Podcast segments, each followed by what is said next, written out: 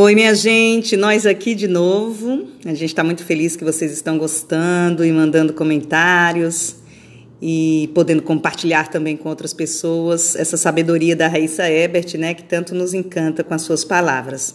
E dando continuidade à força do vínculo, Raíssa, eu gostaria de te perguntar, é, segundo Balbi, o que são as figuras de ligação?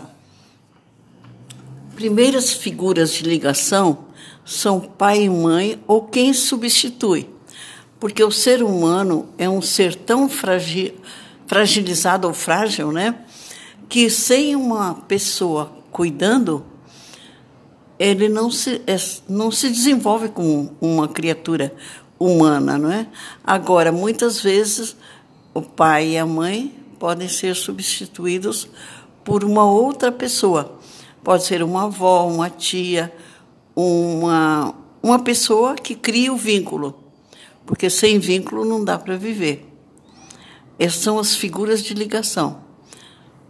E cada um tendo o seu lugar, né? Pai e mãe biológico, as pessoas que criam, cada um tendo o seu lugar, e inclusive na marterapia, o marterapeuta tem o seu lugar. Naquele momento, ele ocupa qual lugar na vida da pessoa?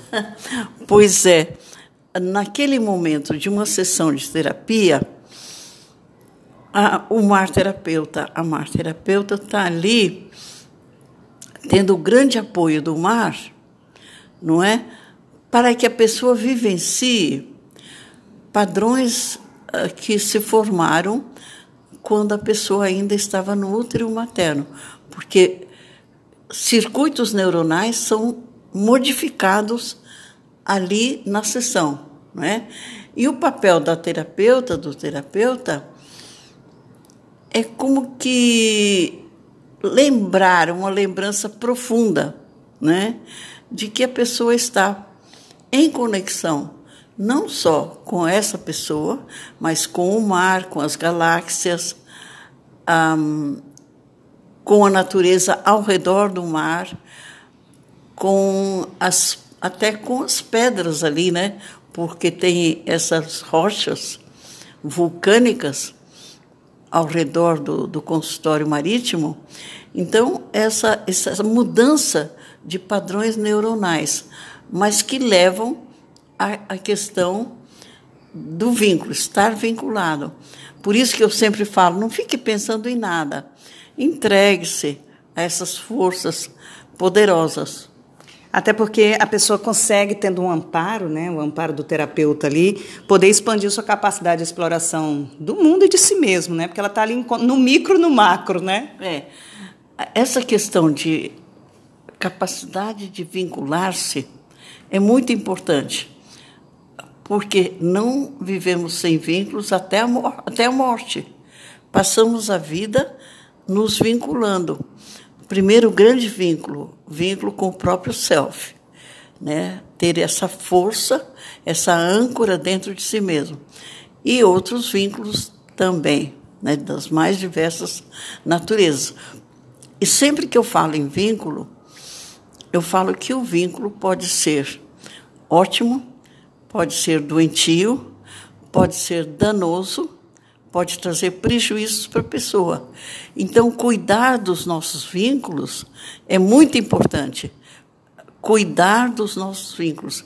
E mar terapia é um cuidado profundo da pessoa. Se é pessoa humana, tem vínculos, né? É isso, isso é básico, né, para o ser humano se desenvolver. Então, mar terapia é um passo bem grande no autodesenvolvimento.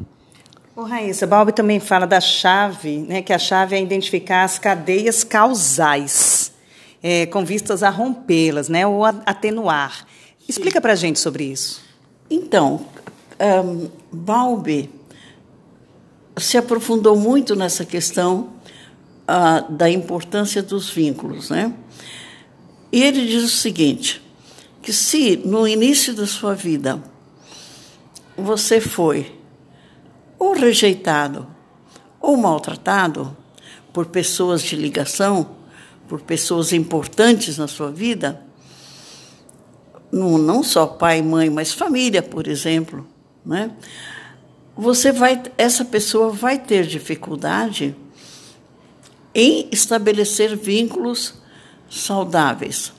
Primeira dificuldade, não confiar em ninguém. Tem gente que fala, eu não confio em ninguém. Essa pessoa está exposta a doenças, porque vivemos em rede. Né?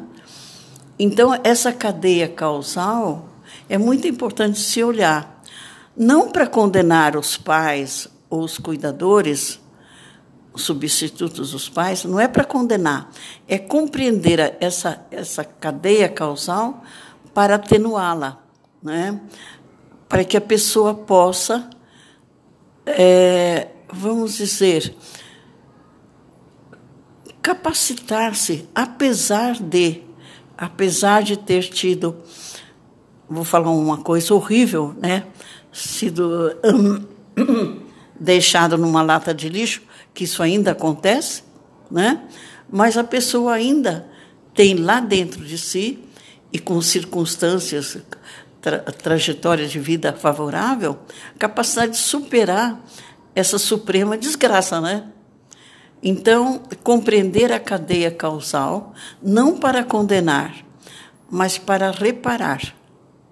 Até porque a mãe que carregou no ventre durante esse tempo todo, ela, de qualquer forma, ela criou um vínculo com a criança durante esses, esse tempo em que a criança estava conectada com ela em seu ventre, né? Pois é, esse vínculo já começa prejudicado porque essa mãe que diz não quero essa criança que vou vou abandoná-la, já está criando padrões de desconfiança, padrões de abandono, né? Mas mesmo assim, com esse vínculo intrauterino mal mal começado, né? mal estabelecido. Mesmo com isso, a, a natureza humana tem tanta força que é capaz de reparar. Tem muitos meios de reparar. Primeiro, entender o que aconteceu entender a história dessa mãe, desse pai, as circunstâncias em que isso aconteceu e reparar e tornar-se uma pessoa razoavelmente equilibrada. Sem julgamentos né, e sem culpas. E aí a gente observa também no livro que você escreveu que a maioria das pessoas não identifica a origem né, dessa, da ansiedade que sofrem, da depressão, da sensação de desamparo. Porque tem muitas que são criadas por pais, que se dizem inclusive ótimos pais, e que no fundo também são pais desamparados, né? Uma cadeia de desamparo que se estabelece e que a terapia dá um suporte para que seja ressignificada? Pois é, esse acessar o inconsciente é muito importante. É, ir até, até onde é possível ir a descobrir a origem. Né? E muitas pessoas descobrem. A maioria relata esse aflorar do inconsciente. E isso é muito importante. Saber como é que eu me tornei essa pessoa. Né? Como é que foi essa história?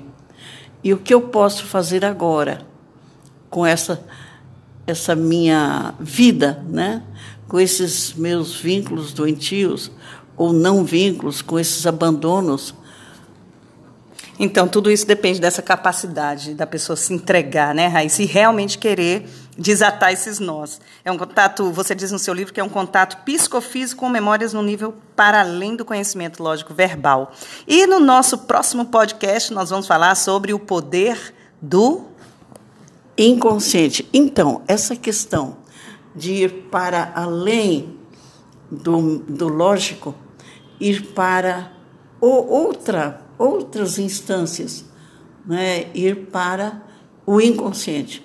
E na, no próximo podcast nós vamos falar sobre o poder do inconsciente. Até lá!